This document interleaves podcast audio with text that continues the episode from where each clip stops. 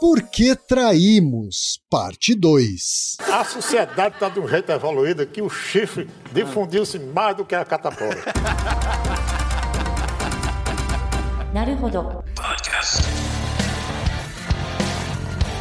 Bem-vindo ao Naruhodô, podcast para quem tem fome de aprender. Eu sou Ken Fujioka. Eu sou Altair de Souza. E hoje é dia de quê? Ciência e senso comum. Você quer apoiar a ciência?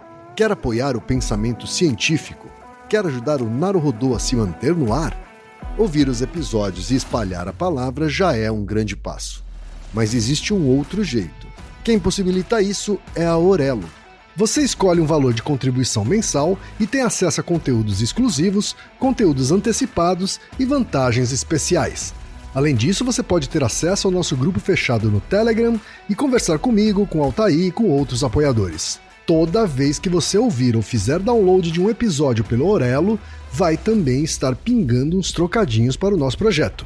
Combinado?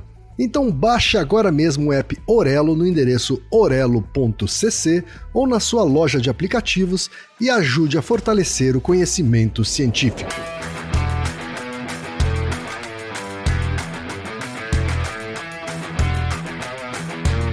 E chegamos ao momento Alura. Querido ouvinte, querido ouvinte.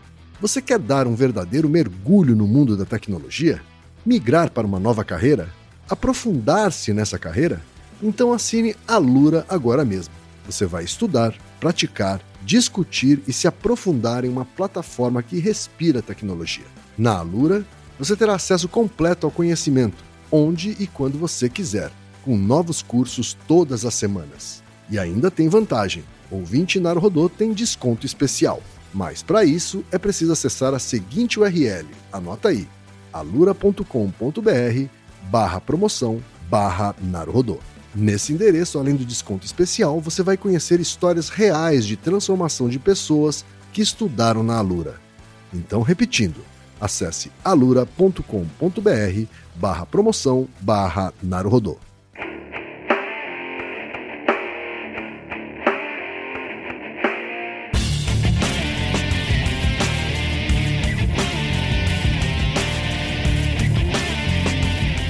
Altaí, estamos aqui de volta para a segunda e última parte do episódio duplo sobre traição, Altaí. Sim, um tema estimulante.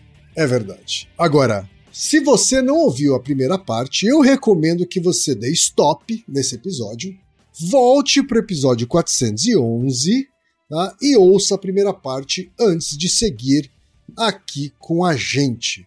Altaí, só recapitulando, do que é que você tratou na parte 1 desse episódio do? Então, a gente começou com uma definição bem genérica de traição, né, que seria uma forma imoral de atingir um objetivo. Depois acabou focando um pouco mais na, na traição afetiva, né, que seria a violação de um compromisso sexual e ou emocional, que resulta em sentimento de raiva, crime, é, ciúme e rivalidade.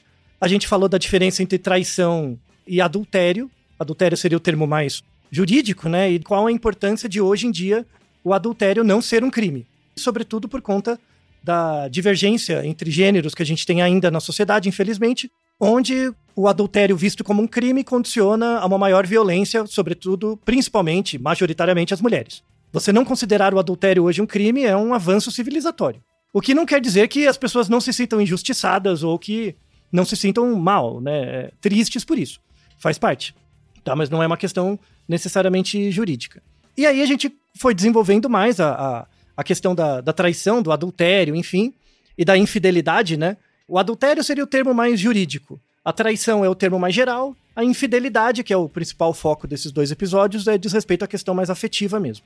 Como eu falei no comecinho do primeiro episódio, vale a pena recapitular isso, né? A infidelidade, ela é uma coisa tenaz.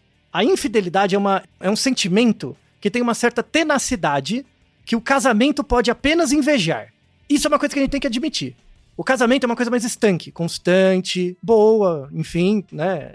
É legal casar, sabe? Em geral. É constante e tal.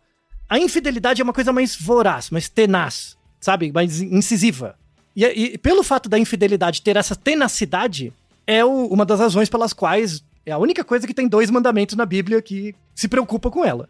Não desejarás a mulher do próximo, não cobiçarás coisas alheias. Sim é importante isso, para você ver que uma coisa tão secular como os mandamentos, mesmo as pessoas sem perceber, pega a infidelidade como algo muito importante. Ela é constituinte mesmo. A segunda parte do episódio é, sobre traição, a gente vai dividir ele em duas partes. Então esse episódio é um pouquinho mais clínico, assim. Vamos falar sobre o, as características, né, o papel, assim. Vamos fazer um exercício, tá? Todo mundo, inclusive eu, você, eu, e o Reginaldo. Não precisa falar. Pense em alguma vez que você, é, se você já traiu alguém ou não, tá? E quando eu falo traição, às vezes não é só sexual. Pode ser uma traição afetiva, que você começou a se envolver afetivamente com alguém, que pode ter evoluído pro sexo ou não. Pode ter sido qualquer tipo de coisa que você considere uma traição, tá? É por isso que tem que usar essa definição meio ampla. Se você olhar, não precisa falar para ninguém. Se você olhar para você mesmo no espelho, pensa, tipo, puta de um otário, sabe? Tem isso. Então, existem, existem situações em que você traiu alguém de fato, existem situações em que existe um processo que pode culminar para isso, ou existem situações em que as coisas não estão bem, mas tem algo que não, não é dito. Existe um interdito, que não, não está sendo trabalhado ali. Então, primeira coisa é você fazer essa autoobservação. E, e, de novo, o meu desafio aqui é um desafio como psicólogo mesmo. Traição é uma merda é zoado, sabe? Não, não tem nenhuma situação em que traição é algo justificado. Como a gente falou no primeiro episódio, é um, uma estratégia de enfrentamento frente a uma, um, uma emoção negativa, mas é uma estratégia de enfrentamento desadaptativa. Não tem nenhuma situação em que trair o outro é, é a melhor solução. Não tem. É sempre desadaptativo. Primeira coisa. Dito isso, não tô passando pano. Vamos tentar não tratar nesse episódio de traição como algo moral. Claro que é bom e ruim, do ponto de vista de sentimento. Mas se você tentar por um instante, por, por esses minutos, abrir mão dessa moralidade de certo, de errado, e tentar entender o comportamento em si, isso pode dar luzes interessantes para você refletir e estar menos errado. Seja você o traidor ou o traído, tá? Então, metade do episódio vai ser para cada um. A gente mostra, mostrou no episódio anterior que o casamento hoje ele é visto como uma questão emocional. E como você vê o outro, o cônjuge, o conge, né? Como é dito, ou o cônjuge, que o meme pegou o conge, né? Como você vê o outro dessa questão emocional, como, supondo que você está casado, tal, bonitinho, você vê o outro como seu melhor amante, amigo, confidente, companheiro, uma pessoa intelectualmente equivalente, você acha que o outro espera isso de você e tem também. Aí o outro vai e te põe uma gaia. Logo, isso ataca o seu ego, ataca o seu self, a sua percepção de eu. E você começa a questionar tudo, inclusive a você mesmo. Isso acontece isso pode levar, dependendo do grau, do quanto essa relação significa para você, pode levar a, a, sintomas depressivos, ansiosos e de estresse pós-traumático. Quem está ouvindo a gente é da clínica, da psicologia clínica, vocês sabem o quão difícil é, e longo às vezes, o tratamento de pessoas que sofrem traições, assim, no casamento, ainda mais quando são essas coisas meio graves, assim. Na clínica é bem enrolado de tratar, assim. Mas a, a ideia desse episódio não é servir como tratamento, coisa nenhuma, mas como orientação e informação geral. Então, primeiro, vamos falar do, do papel do, do traidor, de quem trai. Vamos vestir a, a, a carapuça do traidor. Tá certo. Vamos excluir primeiro o caso de que às vezes você é adolescente e aí você só é burro. Tá? E, tipo, você nem gosta da pessoa, tipo, essa coisa de carnaval. É, a gente tá gravando um episódio na época do carnaval, aí tá, né? Vamos excluir essas coisas mesmo, porque o seu cérebro não amadureceu, só precisa tomar uns tapas na cara. Isso é uma coisa. Vamos pensar mesmo quando você já tem um relacionamento mais longo, alguma coisa do tipo, tá? O sentido e o peso da traição muda dependendo do que, do quanto de coisas você já tem com a pessoa. Se é uma pessoa que você já tá há um ano, sei lá, que não é muito, é uma coisa. Se é uma pessoa que está há 20 anos, já tem filho, um monte de coisas, tem outro sentido, tá? Então, não, não pense a traição como algo bom ou ruim pensa ela no contexto da onde você está. Tá? Então, uma traição que acontece no começo do relacionamento é diferente de uma traição que acontece depois de um tempo, quando coisas já são construídas, experiências, vidas e tal. E uma coisa importante que quando você está com alguém, na verdade são três pessoas. É você, o outro e o nós, né? E quem é, quem você tem que cuidar é esse nós, e esse nós é o nós que é morto, efetivamente morto na traição, dependendo de, de como foi, como como acontece. Então, pensando no lugar primeiro do, do traidor, vou, vou fazer o, o papel do advogado do diabo mesmo. Que isso é uma coisa muito contraintuitiva, principalmente para quem já foi traído. É muito contraintuitivo, tá? Então, eu vou esperar, vou requisitar que você baixe um pouco a bola e, te, e tentam se colocar nesse lugar. É difícil, mas vamos fazer esse esforço. É, é uma coisa muito louca. Mas muitas vezes, quem trai, a pessoa trai porque ela não quer se divorciar. Você consegue entender isso, Ken? Eu consigo sim. É, é meio, meio, meio covarde, né? E, não, então, isso. É uma estratégia desadaptativa. E, e, isso já foi dito antes, tá? Mas hoje é tão fácil divorciar, não é? Hoje, uma semana você divorcia, você é consensual. Sim. Por que, que você tem que trair, então? Se fosse, sei lá, anos 70, que era um, uma epopeia para você divorciar, até vai, né? Tem a questão econômica e tal. Mas hoje que você faz separação de bens, tá tudo lá, tá, tá bem. Qualquer vantagem de trair, se você pode divorciar, que é fácil, né? É porque, no fundo, a pessoa não quer. E aí, o que, que é esse não querer? Aí pode ter várias razões desse não querer se divorciar. Às vezes a pessoa que trai, né, o traidor, às vezes o, o cara trai porque, ou a moça, trai porque quer algo diferente, tá? Simplesmente quer algo diferente, tá? E quando eu falo algo diferente, não é o outro, é algo diferente nela. Uhum. Tem na literatura vários casos, né? Tem livros de clínica sobre isso. Eu vou reproduzir um caso assim genérico, mas é muito muito comum, né? Era um, casal nos Estados Unidos, tá? Não tem nada a ver com o Brasil, não é ninguém conhecido. Nos Estados Unidos tinha um casal lá casado, há muito tempo, filhos, todo mundo feliz. E a, a moça, a, a, moça, ela sempre foi uma boa esposa, sempre, sempre foi legal. Só que começou, a partir de uma certa idade, começou a bater nela aquela coisa de que eu nunca vivi a adolescência. Nunca vivi a adolescência na expectativa dela, dessa adolescência de fazer uma bagunça. Isso que é a expectativa dela que faltava. Aí, é, é, por conta desse processo, vai crescendo, né, internamente, aconteceu uma oportunidade que, sei lá, ela ficou, vou inventar, ela ficou com o jardineiro. Sabe, alguma coisa assim? Que era um jardineiro lá, todo musculoso, com as tatuagens da cara, os tribal do pescoço. É o demônio, né? Já sabe a tentação do demônio. Né? Uhum. Aconteceu, né? Nesse caso, né? E aí a reflexão depois na clínica, quando você vê isso na clínica, nesse caso, a traição é uma forma de não deixar o outro, porque tem muitas coisas de bom no relacionamento ainda, sabe? E aí, nesse caso específico, que é muito comum, a traição é relacionada com a pessoa. No fundo, a pessoa traiu ela mesma, não o outro. Claro que na prática traiu o outro, claro. Certo. Mas simbolicamente tem esse envolvimento com uma visão dela. Claro. Sabe? Então a, a pessoa tenta, com, com esse ato, dizer algo para si mesmo. Que, que não tem a ver com o outro. Não tem, às vezes, às vezes, a ver com o outro. E, esse é um motivo, é um tipo de construção. Justifica? Claro que não. Não justifica. Mas é, um, é, é uma estratégia, é uma estratégia desadaptativa de coping. Por isso que se você tirar a questão moral e pensar no comportamento, você cria uma estratégia de ação. E se você sabe disso, tá ouvindo esse episódio, você começa a pensar: será que eu tô com vontade de fazer isso? Será que essa, essa estratégia faz sentido para mim? Aí você se reposiciona. É essa a ideia. Você percebe o, o fogo antes de começar. Entendeu? Você percebe o curto-circuito ali, antes. Essa seria uma causa, querer algo diferente. Outra coisa é, é relacionado ao, ao, fato da pessoa ser autocentrada mesmo, sabe? Aí é muito mais coisa do, do homem, sobretudo muito mais masculina, né? E do, do, daquela coisa meio machista, de cidades menores, sabe? Que é esperado que todo mundo, que o cara traia. É, é da natureza humana. Sabe aquela coisa de naturalizar isso, né? Aí, de novo, a porra do discurso Red Pill, da poliginia. Ah, gente, Porra, eu sou etólogo. Esses caras de Red Pill que não leu uma, um, não leu o livro do Darwin direito, sabe? Fica falando dessa merda. Essa coisa de gene afeta o pool genético da população, não afeta você, desgraçado do satanás. Claro, não estamos falando de indivíduo, né? É, tá falando do pool genético, é genética de população, não tem nada a ver com essa... Você só usa isso para fomentar é, é, ideologia e preconceito. E, de novo, muito, muito dessa estratégia Red Pill, ela tem um objetivo ideológico último, de colocar um pouco mais de controle no ambiente. E, imagina que essa lógica Red Pill pega. Vamos imaginar, a gente tá no estado Red Pill. O que acontece? O ambiente vai variar menos. Vai ficar mais estável, os papéis de gênero ficam mais claros, então eu não preciso me preocupar tanto. Eu não preciso tancar a, a bronca de ser eu mesmo. Eu posso culpar o ambiente. Percebe? Então, no fundo, é uma estratégia infantil. Você não cresceu, não virou gente, sabe? Não tanca as desgraças que você faz. Então, primeira é covardia, segunda é imaturidade. Isso, é, entra por isso, tá? Mas, de novo, não, não, tira a questão moral, tá? Tenta, tenta pensar em estratégia. É. Existem muitos grupos sociais que querem, de fato, deixar o ambiente mais controlado, porque isso dá, de fato, funciona. Isso dá, gera mais felicidade próxima. Para pra pensar nisso, quem é importante.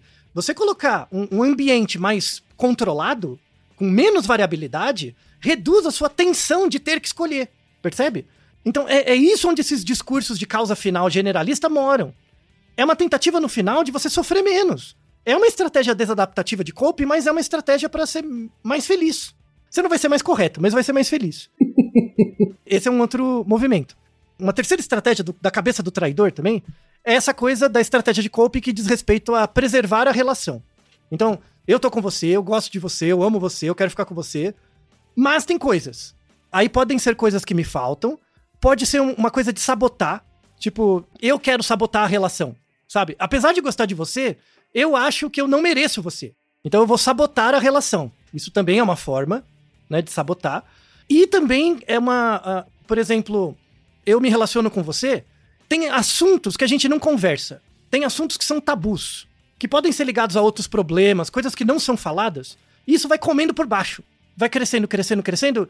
Eu tento falar, não dá certo, eu tento falar, não dá certo, vai vindo. E aí acaba sendo. im- Imagina, né? A gente tem que conversar de alguma coisa que a gente não conversa. Aí passa dois anos, três anos nisso. Gera um estado de ansiedade naquela pessoa que quer discutir os assuntos terrível. Vai gerando uma ansiedade. E essa ansiedade, é uma forma de escape dessa, dessa ansiedade é a traição. Tanto é que muitas dessas pessoas que traem nessa situação se sentem aliviadas. É, é- é uma experiência de alívio, de quase de catarse. Exatamente por isso, porque tem, o relacionamento tem algum tipo de trava de algo que não é dito, que é preso tanto tempo na pessoa, que quando ela encontra outra e, e- e sai, tem essa sensação de alívio de curto prazo também. De novo, é errado? É. É zoado? É, mas não importa. A questão é entender a dinâmica. Isso é interessante, assim, quando, quando você pensa em traição, você tem que pensar o legado da traição. A traição nunca é uma coisa, é um processo. E ela deixa um legado, tá? O legado da traição. Não necessariamente a vítima da traição é a vítima do casamento. Reflita um pouco sobre isso. Não necessariamente a vítima da traição é a vítima do casamento. Às vezes é, mas nem, nem sempre. Tá? Então a vítima da traição, talvez a vítima do casamento seja quem traiu. Por conta de um processo longo de acúmulo de coisas que não foram ditas, de estados, de, de coisas que foram minando mesmo por dentro. Né? E, e não tem eu, você e o nós? Sim, Né? sim. se você pensar eu, você e o nós, muitas vezes para esse eu, né? Eu, eu estou me colocando nesse lugar. Muitas vezes para esse eu que trai, é um eu que já foi tão corrompido internamente por conta dessa ansiedade que ele acaba cometendo o suicídio da parte do nós dele. Hum. Percebe? Tem o nosso Naruhodo sobre suicídio, 98. Na mais esmagadora maioria das vezes, o suicídio ele é um- uma solução definitiva para um problema parcial. E é aquela coisa, a pessoa não quer morrer. Ela quer evitar a dor. Ela quer escapar daquilo. A traição tem o mesmo sentido do suicídio para o nós. Para aquele que é morto na, na, na relação. Tá? Então, quando você vê por esse lado, sem moral, né? Você vê que é uma coisa difícil. Não é fácil.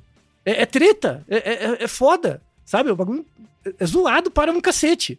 É muito importante, assim, quando você sabe passa por isso, né?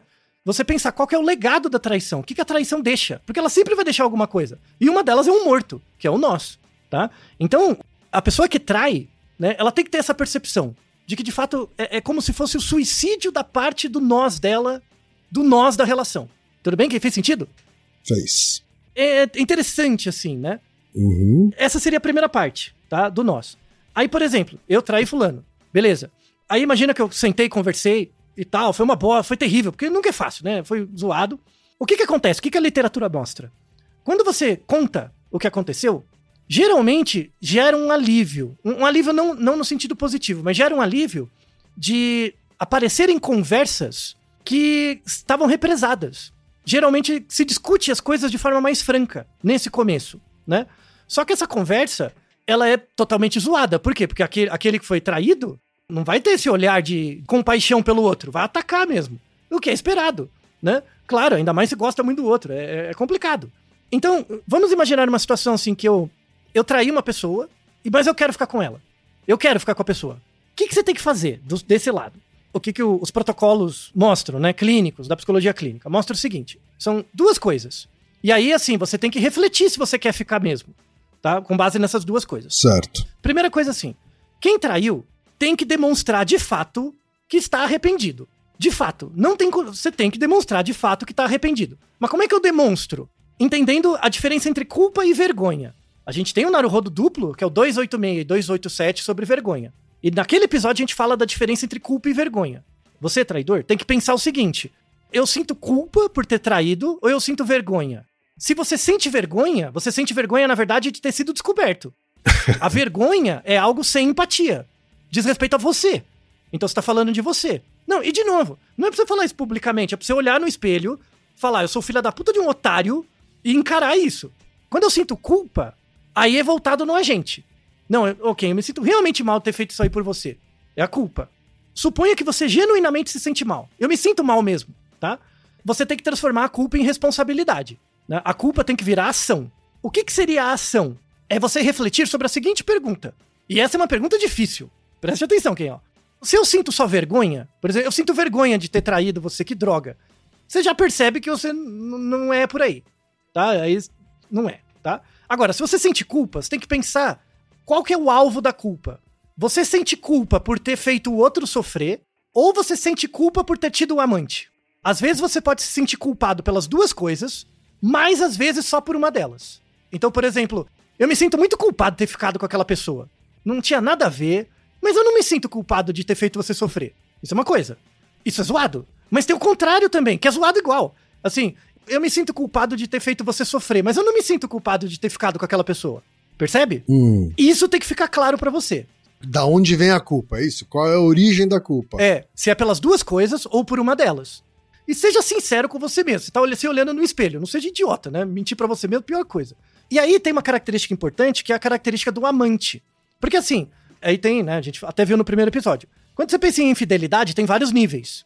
Tem aquela pessoa, sei lá, sair com garota de programa, né? Ou um garoto de programa. Tem gente que não considera traição, porque não tem envolvimento afetivo, né? E aí tem a ver com o nosso Naruhodo sobre ciúme também, né? Que a gente explica a diferença do ciúme sexual, ciúme emocional, aquela coisa toda. Claro que é meio ruim, né? se não tem acordo. Uma coisa importante desse episódio é que, assim, quando você pensa em infidelidade, na verdade a infidelidade é a quebra de um acordo. E é por isso que você tem que ser- conversar bem. A ideia é não deixar as pontas soltas, assim. Se a pessoa não sabe, ah, eu tô junto com alguém e a pessoa acha traição assistir pornografia, eu tenho que saber isso. Se a pessoa não fala nada eu, aí não, não, não é culpa, tá? Mas tem que ter essas conversas de alinhamento, de expectativas, de acordos e tal. Sim. Daí a infidelidade envolveria uma quebra de acordo, qualquer ele que seja. E aí é uma coisa bem interessante na literatura, assim, quando você pensa o amante, né? O affair, né? O, o affair tem três características principais, né? Do, do, do traidor na, na construção do, do- da figura do amante, né? Tem três características importantes. Tem que ser um relacionamento secreto, que faz sentido, né? Assim, pouca gente sabe ou ninguém, né? Tem que ter uma conexão emocional, que aí você divide alguma coisa, não, não precisa dividir confidências, mas tem algum tipo de contato emocional. E tem que ter o que eles chamam de alquimia sexual. Não é pra ser tipo a metelança louca, não é isso. Alquimia sexual. E aí eu, eu lembro muito de uma frase do Proust, que ele fala, né? Alquimia sexual diz respeito à imaginação. Porque quando você tá num contexto com um amante, ou uma amante, né? Tem essa alquimia sexual que vem dessa coisa da imaginação, que você não tá com a pessoa. Você tá com, com uma parte dela. E a, a, a, ima- a imaginação que é responsável pelo amor não está necessariamente na outra pessoa. Tá em você.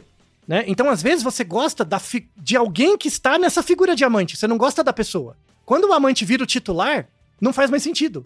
Às vezes. Por quê? Porque a característica da, do, do affair é que mantém uma ambiguidade. É ambíguo. E essa ambiguidade, essa ambiguidade é, é a que permite, por exemplo, você expressar coisas que você não expressaria em outro lugar. E isso é o que me deixa triste, por exemplo, do casamento. O casamento tem que ser uma coisa ambígua.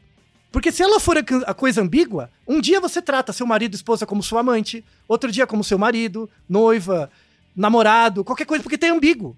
Então, a, a, a- a- você ter um affair rouba, e é aí que vem a tenacidade da infidelidade.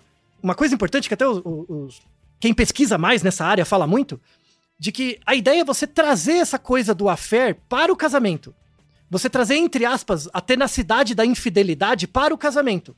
Num sentido de, tipo, cada dia eu te vejo de um jeito diferente, né? Isso, esse, essa parte conversa muito com um episódio que eu gostei muito de ter gravado, assim. Quanto mais tempo passa, mais eu gosto dele, assim. Eu achei que ele foi providencial, assim, ele fez muito sentido.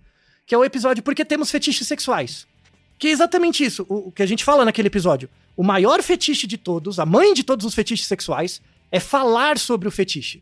Se você está numa relação em que você consegue, por exemplo, falar sobre essas coisas, o relacionamento é ambíguo o suficiente para encarnar no nós a figura do amante que às vezes faz falta. Aí o affair se torna dispensável porque ele se encontra dentro do próprio casamento. Isso, porque ele, ele também está lá, contido.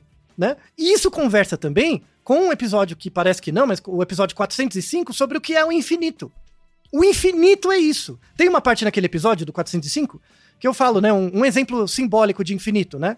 É, feche os olhos, conte até um. Uhum. É assim que o infinito parece. Como você sente o infinito.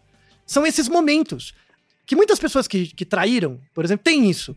Né? A pessoa não lembra tanto do amante, mas lembra de momentos. E são momentos curtos, inefáveis, dessa alquimia sexual, da imaginação. Você consegue trazer isso para dentro. Eu sempre lembro de uma frase, definição de eterno, né? Eterno é tudo aquilo que dura uma fração de segundo, mas com tamanha intensidade que se petrifica e nenhuma força jamais o resgata. Então, a, a, a ideia, que essa é a inveja do casamento, né? O casamento é algo muito estável. Estável no sentido de ser flat, sabe? Ser previsível e tal. Só que hoje, sobretudo porque a sociedade é cada vez mais complexa, como é que você vai ficar em pé num solo que tá o tempo inteiro mexendo? Que é, que é a realidade mesmo, né? Tem gente, tem coisa, tem é, questão política, econômica, guerra, tudo acontecendo ao mesmo tempo. Então a ideia é que o, que o casamento se torne algo mais flexível.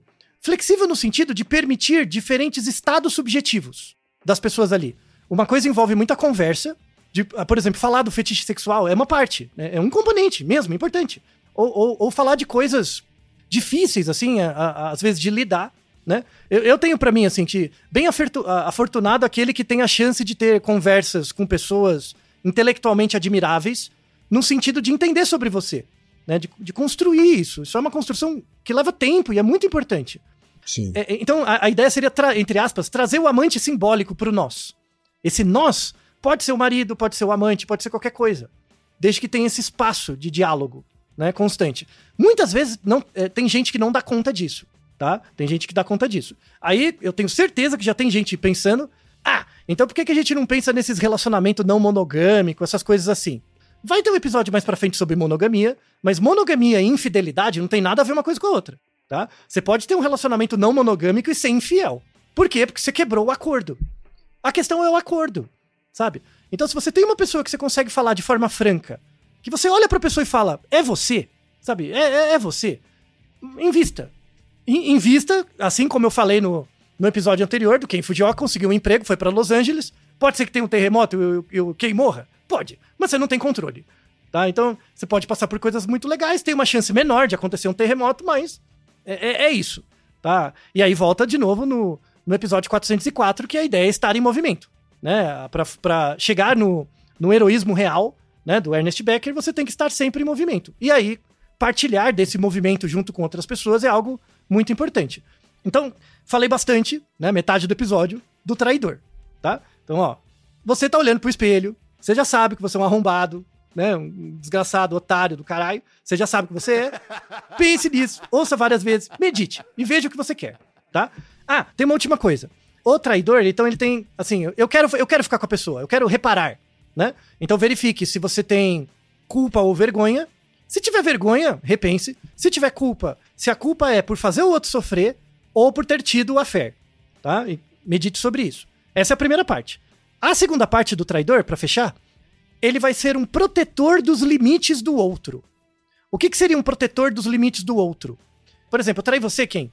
Você vai ficar com ruminação. Você vai ficar perguntando é, como é que foi? O cara era. A, o cara ou a moça era melhor que eu? Por quê? Vai vir essas perguntas. Não tem jeito. Vai vir. Você vai ter que ser um protetor desses limites. Nesse sentido de dar informação, que é a parte mais difícil. E muita gente desiste nisso. Você vai ter que falar. Não precisa dar dos detalhes sórdidos, mas você vai ter que falar. Tá. Vai ter que mandar braba. Não, não, não tem isso, não tem que esconder, sabe? Vai ter que falar. Não precisa falar exatamente de tudo, mas tem que responder as perguntas. Agora a gente começa a falar do lado do traído. Tá bom? Então, sinto muito, tenho empatia, tenso, complicado, tá? É, é foda. Uhum é, pensando desse lado, e, e é de novo, sem a questão moral, você tá lá, fudido, né? Cê, primeiro, você vai passar uma bucha. Inferno, né? Aí tem a ver o nosso episódio de, de luto, né? Vai passar por isso mesmo. Tem as fases do luto. Então, primeira coisa, não tente esquecer. Primeiro que você não vai conseguir, né? E, e você pode cair numa situação de coping desadaptativo tão ruim quanto quem traiu. Que ficar naquele. Fica no vai e volta, ou fica arrumando as porcaria por aí, aí arruma uns problemas, cachaça, droga, desgraça. Não, tá? Então, primeira coisa, né? Primeira coisa é você aprender a tancar, que você vai tancar um sofrimento louco e é isso aí mesmo. Vai, vai afetar sua, sua noção de ego. Você vai começar a negar tudo aquilo que você acha que você é. Faz parte. Isso é esperado. E essa é a diferença do luto pela perda de uma pessoa. Quando uma pessoa, mesmo, um parente seu morre, em geral não é por sua culpa. Então você não se sente diretamente afetado, mas você muda por conta da perda do outro, né? Tipo, você perdeu um parente, perde uma parte de você, uma referência, né? Então, tudo bem. Quando acontece uma traição, isso, e- e- isso é a morte do nós. E esse, esse nós tem um pedacinho em você também. Então um pedacinho de você morre também. Isso é importante. Fica uma cicatriz. E isso não volta, né? Não volta. E, a- a- quer dizer que eu vou sofrer pra sempre? Não. É, é, você tem que imaginar como se fosse a, a sua pele. Imagina, por exemplo, que você fez uma lesão bem interna na pele, tá? Bem, bem dentro. Você fez um corte bem interno na pele. Conforme a pele vai regenerando, ela fecha, né? Vai fazer uma cicatriz. E aí, a camada de pele. Então, imagina, tem um ponto onde você machucou lá dentro. A pele vai melhorando, não vai criando outras camadas de pele? Até a superfície da pele, né? Uhum. Ou seja, conforme o tempo vai passando, e desde que você trabalhe com isso direito, não é só o tempo, essa bobagem, ah, o tempo cura tudo, mentira. Mentira. É tempo e trabalho, tá? Você tem que trabalhar, tem que meditar, pensar a respeito, tem que encarar você mesmo também. Porque às vezes você, você foi traído porque você é um otário também, tá? Tem que, tem que olhar pro espelho e encarar isso também. Então, às vezes, você, você olha assim, essa camada de pele vai ficando mais grossa. Isso quer dizer que a, o golpe que você tem que levar pra afetar esse machucado de novo vai ficando maior porque você vai pondo camadas de pele em cima. Então, o, o, o ser traído lembra muito um estresse pós-traumático. Mas, por exemplo, imagina que você estava no lugar e caiu uma bomba no lugar. Se for uma semana depois, qualquer barulho você vai assustar, né? Mas um ano depois, ou dois, ou três, não vai ser qualquer barulho que vai te assustar. Mas se for um barulho mais próximo daquele que você ouviu, assusta. É uma marca indelével. É como uma cicatriz que você tem. Você vai carregar isso com você. Isso tem um sentido dual. Tem um sentido de trauma e dor, mas tem um sentido de crescimento e autodescoberta também, tá? Essa coisa do igual o luto, né? Tem esse, esse, esse lado assim. Aí imagine, imagine que você está com uma pessoa, a pessoa te traiu, e mas ela quer ficar. E aí o, o- imagina que a outra pessoa é o cara que eu tava falando agora há pouco. Que é, então ele, ele tem esse compromisso, ele verificou se é culpa, vergonha, né? Qual o legado do, do- da traição e tal. Tá. Aí pensando por- do seu lado de traído, né? Uma coisa muito ruim, você vai ter vontade de perguntar, você vai querer saber as coisas. E faz parte. Você vai querer saber. Existe um jeito mais construtivo de perguntar, que é chamado perguntas investigativas, tá? Em vez de ficar perguntando como foi, quem era, o que, tal, né, que, que meia que tava usando, sabe? Uma coisa assim, que não, não ajuda, né? Só gera mais dano. Você pode fazer perguntas investigativas, que são perguntas boas. Ajuda mesmo. Tá. Então, por exemplo, chego pra você, por exemplo, quem, ó, você me traiu. Então, eu sei que tal dia você saiu pra ficar com fulano e depois voltou pra casa, certo? Tá. A pergunta é: como você se sentiu quando chegou em casa? Uma pergunta difícil. Você repara? Uhum. Que é uma pergunta pesada, a pessoa saber explicar.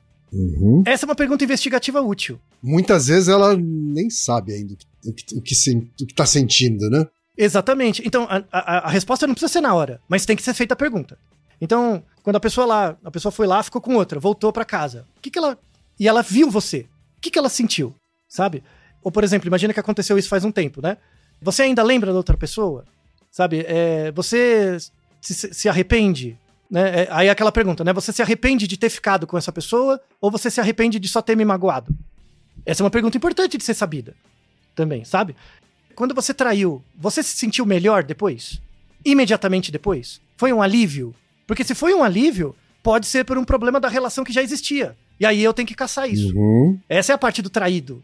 De caçar isso. Tipo, o que que eu gerei? Se, se foi esse estado que o outro se sentiu numa.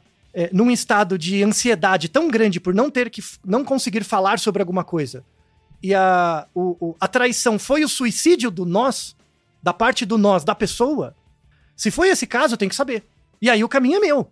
Eu que fui traído, eu que tenho que ir atrás Entendi. e ver qual que é o caminho, o que, que, que, que aconteceu, né? Então, aí volta naquele ponto. Às vezes a vítima da traição não é a mesma vítima do casamento. Tem isso também, tá? Então você percebe, quando você tira a questão moral e começa a descrever os processos, a coisa é muito profunda. Não tem a receita pronta. Maldito TikTok do desgraça. Sabe? Que bota aquela música triste, caindo chuva lá. É, tem a versão feminina e a masculina, né? A versão masculina é uns cara Puta, fui chifrado, vou agora fazer exercício. Aí começa a marombar, corre com a, com a touca na cabeça, Aham. aquela coisa do lobo, do, do, do, do- leão, do inferno, né? E de novo, Red Pill, essa merda, né? No caso da mulher, não, fica aquela coisa, sofrência. Aí fica ouvindo, sei lá, essas, essas pessoas aí que fica falando de relacionamento, fica aquelas frases prontas, tudo repetido igual. Velho, Não dá, velho, não dá. Não dá. Tá? Então, é, é, às, vezes, às vezes você pode chegar à conclusão de que apesar de você sofrer muito por, tá por ter sido traído, você nunca fez por merecer. Ser traído você nunca faz por merecer porque é uma estratégia desadaptativa por outro. Mas é, é, é, fica ambíguo. Porque, de novo, a descrição é assim: quem foi traído sabe. Né? Quando você é traído, principalmente em um relacionamento longo, a sua vida acaba. Ela, ela quebra, mesmo. Mesmo, né? É como se você tivesse ajoelhado numa pilha de escombros. Exatamente igual no terremoto lá da Turquia. É uma pilha de escombros imensa e você tá ali em cima. A, a- a metáfora que eu quero fazer é que, assim, quando isso acontece, você se sente muito exposto. Isso é bom e ruim. É, é- é ruim, claro, porque você tá exposto, né? É, e aí, vulnerável para várias coisas. Aí, aí tem as pessoas que querem ajudar e atrapalham, né? Que, aí uma sugestão para quem é o terceiro, também que eu. Pô, Puta peso pufo arrombado, né? A pessoa chega pra você, o herói chega pra você e fala: Porra, não é pra você ficar assim, você tem que superar. Porra, gente! que desgraça, sabe? É a mesma analogia, né? Porque isso a gente tem muita referência. É- é- Essa dor do término do relacionamento, da quebra, da traição, é similar no cérebro à dor física. É similar, é a mesma área do Certo. cérebro da dor física. Uhum. Imagina que você tá com a perna quebrada, com fratura exposta no chão. Vai chegar o desgraçado e fala: levanta e anda. Porra, gente. É, não, não sente dor, não. É. Se foi pra falar isso, não fala. Fica quieto, dá um abraço, fica ali junto, sei lá, chama pra tomar um trago, mas não, não fala essa merda. Primeira coisa, dica do psicólogo, tá? Não fala essa merda. Ah, mas enfim. Então, é- é, quando você tá muito exposto, é como se você tivesse um ferro em brasa. Quando você pega um ferro, esquenta até ele ficar vermelho, né? Ele tá maleável. É nessa hora que o, que a, a- o ser traído ele pode ter uma, um uma característica dual. Porque se você usar esse- essa situação, essa pancada, pra criar uma nova forma em você, isso pode ser um espaço de crescimento importante, sabe? De você perceber coisas em você mesmo. Que às vezes você tem forças que você não tinha, ou, ou tem um eu que você tinha, mas estava muito no passado, você esqueceu, né? Dá, é uma sacudida em você mesmo, traz coisas à tona, né? Reposiciona. Do mesmo jeito que um luto, que uma perda. A perda de um parente reposiciona você, te obriga a fazer isso. A traição também. Ela obriga você a se reposicionar. E por exatamente igual uma morte. Só que é a morte do nós, né? E aí, assim, quando, quando você... é, é, se as pessoas decidem estar juntas, né? Apesar do que aconteceu, se elas decidem é, reatar ou, ou estar juntas, é bastante trabalho, tá? Por quê? Não é assim, ah, vamos ficar junto, acabou. É trabalho, tá? E é interessante isso, porque, por exemplo, se a gente resolve reatar quem? E depois de dois anos, do nada, eu falo pra você, mas por que, que você fez aquilo, plá, plá, plá, eu, eu retomo? Na verdade, não é pro outro se sentir atacado. Pô, mas eu não fiz nada. Não é. É porque a pessoa ainda tá brigando com o ferro em brasa dela mesmo. Ela tá batendo de novo. Então, pra, pra pessoa, sei lá, dois, três, dez anos depois, retomar aquele assunto, sobretudo quando você não deu motivo, é um sinal de que a pessoa ainda tá querendo gostar de você. Ela tá brigando com ela mesma, sabe? É um sinal de, de reconhecimento mesmo, sabe? A raiva e o ressentimento não precisa sumir. Muitas vezes não some de todo. Tipo, eu não te perdoo por isso. Mas apesar disso, você é legal por A, B, C, sabe? Quando, sei lá, vou inventar. Tipo, você traiu? Não vou te perdoar por isso. Mas você esteve junto quando teve aquele acidente, você estava comigo quando aconteceu um problema, sabe? Você ajudou em tais situações. Então tem que ter esse balanço, né? E aí uma coisa que, que, que é normal de pensar, mas é muito cruel quando você pensa no nós. A traição, em geral, é um período do nós. Né? Você, você reduzir todo o nós, a memória do, desse ente querido que morreu, né? que é o nós, é um pequeno período, é um pouco injusto. Não com a outra pessoa, de novo, mas com o nós que você cultiva dentro de você. É importante, assim. A outra pessoa, tudo bem, você pode achar ruim dela, a questão não é essa. Mas a questão é que uma parte desse nós está em você. E você ficar atacando esse nós não é legal. Impede você de se abrir para alguma outra coisa ou mesmo de ressignificar isso de uma forma, uma forma produtiva. É bem difícil, tá? É um exercício difícil de fazer, mas é possível. É possível, leva um trabalho, até, até chegar um momento em que você perceba que a traição, na verdade, é uma coisa ambígua. Volta na questão da ambiguidade, sabe? Não, não queria ter passado por isso, não desejaria passar de novo, mas dado que passei, dá pra tirar alguma coisa. É igual terremoto. Eu queria estar no meio de um terremoto na Turquia? Não. Mas dado que passou, fez parte de mim. E aí você tira coisas a partir daí. Você valoriza algumas coisas, não valoriza outras. Você se reposiciona. E- esse é o, é o sentido e é muito, muito, muito importante. E aí, pra encerrar o episódio, né? Espero que tenha ficado claro, né? Essa visão do traído, do traidor, e- enfim. É uma coisa difícil. A, a tendência social, sobretudo com- em sociedades industrializadas, é isso aumentar mais, né? Isso se tornar mais comum ainda. E é por isso que tem todo um mercado para isso, né? Tem um mercado tanto de remédio quanto de curas alternativas de tratamento e tal. Mas tem um, um ponto final que a gente tem que tratar, assim, que é uma questão social, tá? Uma questão social que é, é, uma, é uma reflexão que eu fiz. Tem bastante literatura, né? Eu li bastante a respeito, assim. E é uma reflexão que eu fiz a partir da, le- da, da leitura. Que você vai construindo aos pouquinhos, assim. São, são duas reflexões. A primeira é essa coisa. É, a gente nunca falou. A gente já falou em vários alguns episódios sobre amor, esse tipo de coisa e tal. Mas acho que a gente nunca falou sobre uma definição do que é o amor da sua vida. E aí tem uma. Eu meio que construí uma definição própria, assim, que eu acho que pode ser útil para esse caso. O, o amor da sua vida é uma construção baseada em privilégio. Por quê? Aí tem, vamos definir, né? O amor da sua vida. é, e tem, primeiro tem que partir de uma definição sua. Você tem que escolher. Aquela pessoa tem. A pessoa tem que existir. Você tem que achar aquela pessoa legal. Mas tem uma, uma contrapartida sua. Tá? O amor da sua vida não é só por causa da pessoa, tem uma, uma questão sua. O amor da sua vida é aquela pessoa que você escolhe sofrer mais do que dá conta. Essa é a definição. É aquela pessoa que durante a sua vida você escolheu, se der um ruim, eu sei que eu vou sofrer mais do que eu dou conta. Mesmo assim eu fico com você. É, é- é isso. E por que, que isso é uma questão de privilégio? Por que, que isso é uma questão de privilégio necessariamente? O que, que é sofrer mais do, do que você dá conta? É você sofrer tanto que você paralisa. Se você tem, se você é herdeiro, né? Se você tem privilégios, você consegue tirar férias de seis meses, fazer psicólogo, psiquiatra, viajar, fazer mil terapias. Isso. Agora, Fazer um sabático. exato, né? É, balada, o que, que você quiser. Agora, se você é assalariado e tem boleto todo mês, fica difícil se envolver numa coisa que você vai cair num buraco desse, sabe? Então, é um desejo do capital, sabe? A busca por um amor da, da vida, né? É- Essa busca romântica é uma busca que vai ser acessível, de fato, para poucos. Para pessoas privilegiadas vão ter esse acesso, sabe? E, e Tem razão. boa parte das pessoas, se ela paralisar, ela quebra. E, e quebra financeiramente. É por isso que você, se você puxar papo com uns carroceiros de rua, principalmente homem nesse, né? Aí tem a figura machista da do provedor e tal. Se você começar a puxar papo, vários estão ali por, por questões disso, né? Ligados a essas questões afetivas que eles não deram conta, virou uma bola de neve, Uhum. os boletos começou a acumular, o cara quebrou, tá? Então, isso é importante, é um problema não só da masculinidade, mas é um problema social, Eu nunca tinha, nunca tinha pensado sob essa perspectiva, viu? é, é uma reflexão importante, sabe? Então, até, até hoje, assim, a, a- é, hoje a gente nunca foi tão livre quanto em outras épocas, assim.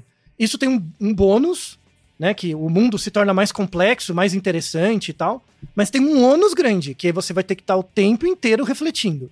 E não necessariamente você vai, ser feliz por causa disso. Muita gente conservadora busca manter um ambiente mais estável para ser feliz.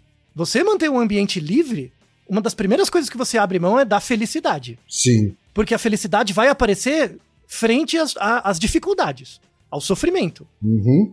Então, em geral, as pessoas que têm privilégios, elas têm uma maior chance de ter o amor da vida delas. Porque elas têm essa possibilidade de se dar ao luxo de sofrer mais do que dar conta, caso seja necessário. Né? Não é o desejo, caso seja necessário. Faz todo sentido, faz todo sentido. Essa é uma reflexão importante. Não, não tem. Ah, mas aí o que, que eu faço? Pense. É, é- é uma reflexão mesmo, fiquem aberto. Essa é a primeira coisa. A segunda coisa é um papel social mesmo, uma coisa mais sociológica. Como eu falei anteriormente, né, a gente tem três grandes medos hoje, né? É o medo de morrer, o medo de se relacionar e se relacionando, o medo da infidelidade, né? De ser traído, né? De, porque isso é um ataque ao ego. Então, eu morrer, eu deixar de ser eu mesmo, que eu morri. Eu ter um relacionamento é eu dar uma parte de mim para construir esse nós. E a infidelidade é a morte do nós, que implica na morte de uma parte de mim, né? Então, esse é um grande medo, e, e é- faz sentido. Tem uma forma de reduzir um pouco esse medo, que é uma coisa que eu já reclamei no primeiro episódio, vou reclamar de novo, que tem a ver com o episódio 338 sobre por que fofocamos. É claro que isso é uma garrafa solta no mar, ninguém vai ouvir, ninguém se importa. Existe eh, no Brasil, principalmente, a instituição fofoca Uhum. tá? Mas ela tem um- uma coisa extremamente perversa para relacionamentos. Porque ela serve como uma, uma forma de interdição moral nas pessoas de elas se abrirem ao sofrimento o suficiente pra perceber. Apesar dessa pessoa ter feito isso, eu quero ficar com ela. E não me sentir culpado, mais do que eu já me sinto. Malditos fofoqueiros do satanás, sabe? Começa isso com um artista e tal, mas chega na, na fofoca de, de família. Porra, gente, para com essa merda, sério. sério. Sabe, falar, ah, não, eu adoro uma fofoca. Vai estudar, vai ler um livro, vai, sei lá, jogar videogame.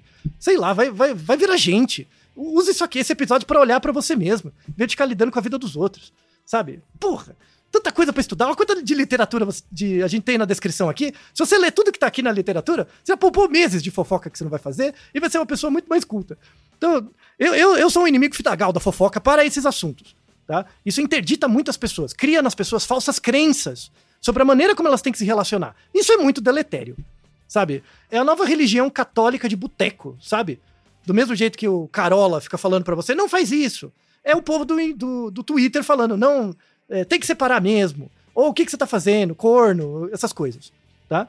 É, é zoado. tá? É um xiste, é zoado. Na verdade, a gente usa aquele que sofre como bode expiatório, porque no fundo a gente tem medo de passar pelo mesmo é, é- é zoado. tá? Então essa é uma outra reflexão importante é, é, de ser dita aqui. Eu já acho a fofoca um, perversa em, em todos os casos. Mas... Sim, então no, no episódio 338 a gente fala disso, né? Que tem uma questão evolutiva, é um coproduto, é importante e tal. Mas hoje, sobretudo numa sociedade hiperconectada, é, é completamente desadaptativo, assim, não, não faz nenhum sentido. Se as pessoas cuidassem mais da vida delas, putz, o mundo já, já ganharia muito, seria muito melhor.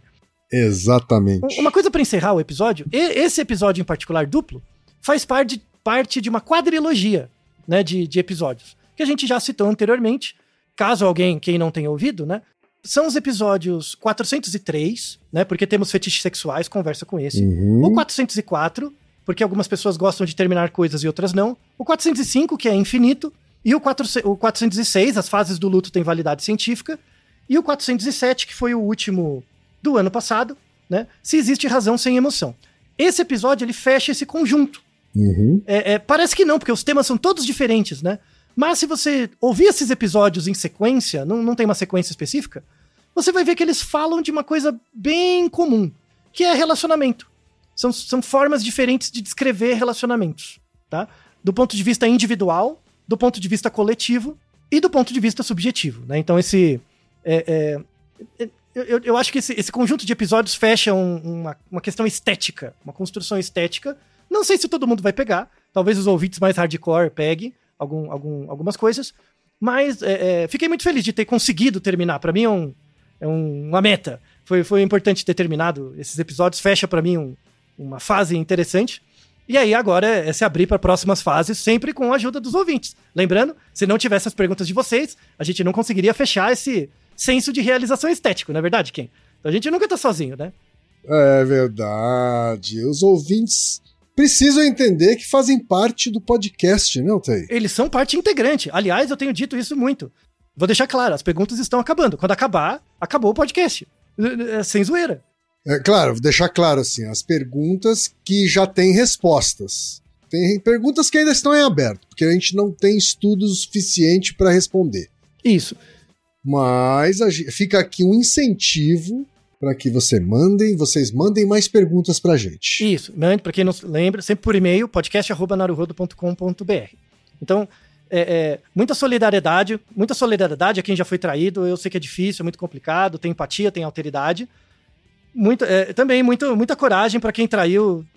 Porra, gente. Né? Mas, mas tá, né? É, é- é uma merda, eu sei que é zoado. Tenho, tenho alteridade, eu entendo, é difícil. Tá? Mas a ideia é que entenda esse episódio do ponto de vista não moral Uhum. e tenta entender as estratégias e, no fundo, olhar pra você mesmo sozinho. Ouça esse episódio sozinho, pense sobre isso. Você vai ser uma pessoa menos errada. É isso que eu desejo para todos vocês.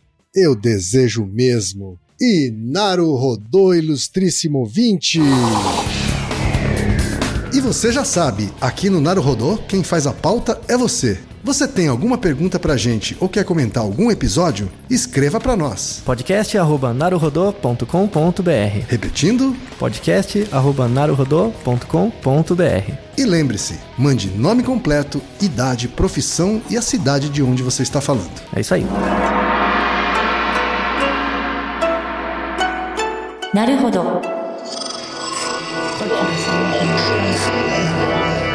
Podcast é apresentado por b9.com.br.